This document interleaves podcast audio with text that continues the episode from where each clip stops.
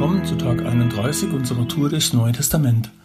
Ich bin Rainer und ich lese uns heute aus der Apostelgeschichte Kapitel 7 die Verse 2, 34 bis 37 und 55. In Kapitel 7 eskaliert die Geschichte mit Stephanus.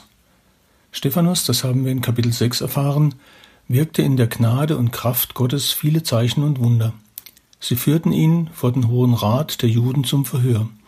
Und Lukas berichtet uns hier seine Verteidigungsrede. Vers 2. Er, Stephanus, aber sprach, Liebe Brüder und Väter, hört zu.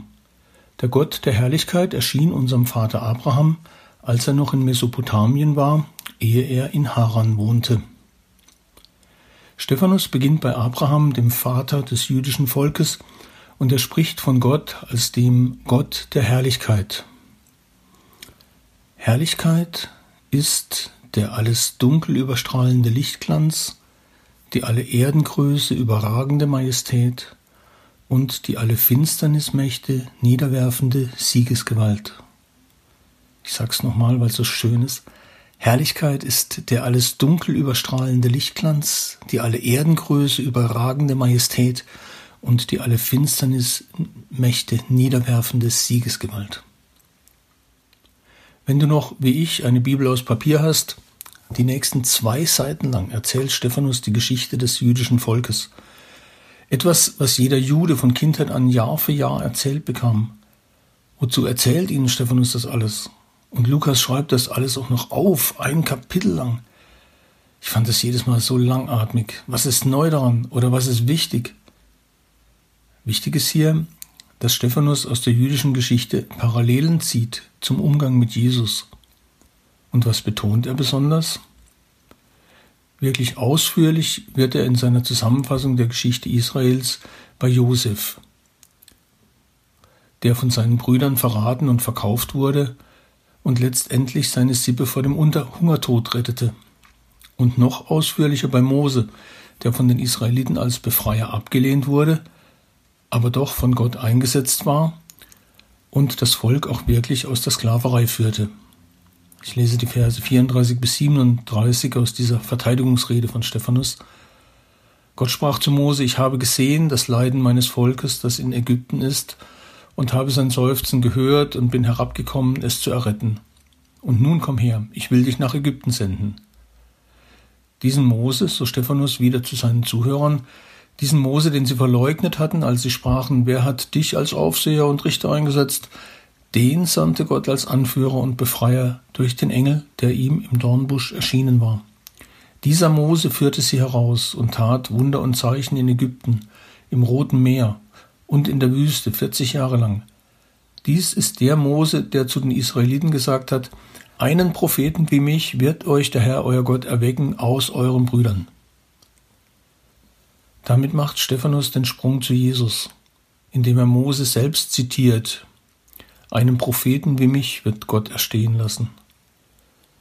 Damit, und das war den damaligen Zuhörern klar, bezog Stephanus diese Ankündigung von Mose auf Jesus. Sehr zum Ärger der Pharisäer. Und wie Stephanus diese Ablehnung von Gesandten Gottes durch sein eigenes Volk dieses Nicht-Eingehen auf Gottes Pläne und Wesen so klar vor Augen hat, da bricht es ihm aus ihm heraus.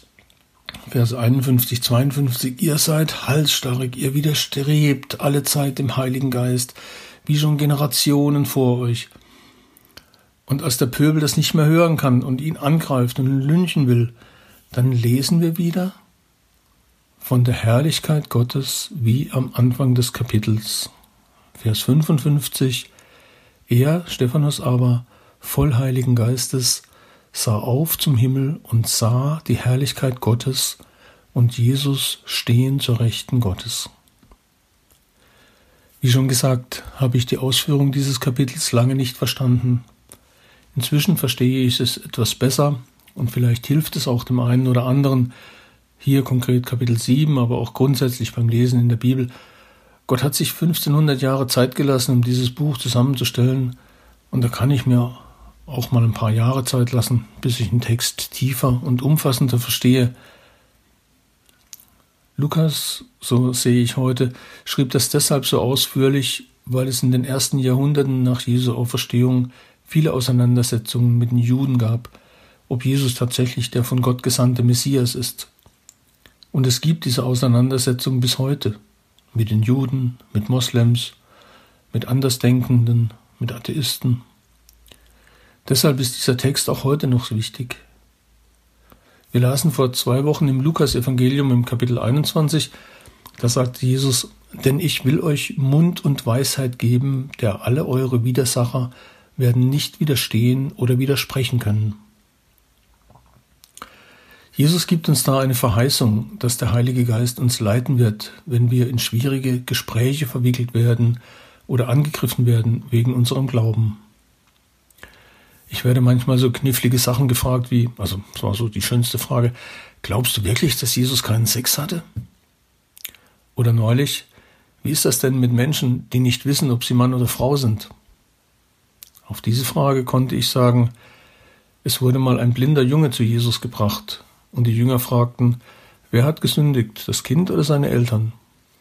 Und Jesus sagte, hier geht es nicht um Sünde, sondern es sollen die Werke Gottes, hier im Kontext von Kapitel 7 würde ich sagen, es soll Gottes Herrlichkeit an ihm offenbar werden. Leute, die sich unsicher sind in Bezug auf ihre Identität, die haben sehr oft besondere Gaben und Fähigkeiten, zum Beispiel im künstlerischen oder in einer großen Empathie. Und diese Fähigkeiten können sie zu Gottes Ehre einsetzen. Ich glaube, dass diese Antwort eine Inspiration war. Für diese Situation, für diese Frage, für den, der fragte. Also, sage ich mir, keine Angst vor schwierigen Gesprächen. Es ist keine Schande, auf eine Frage beim ersten Mal keine Antwort zu wissen. Ich versuche dann gelassen zu bleiben und humorvoll, rechne aber auch mit einer Inspiration des Heiligen Geistes. Ich möchte heute etwas von Gottes Herrlichkeit sehen. Du auch?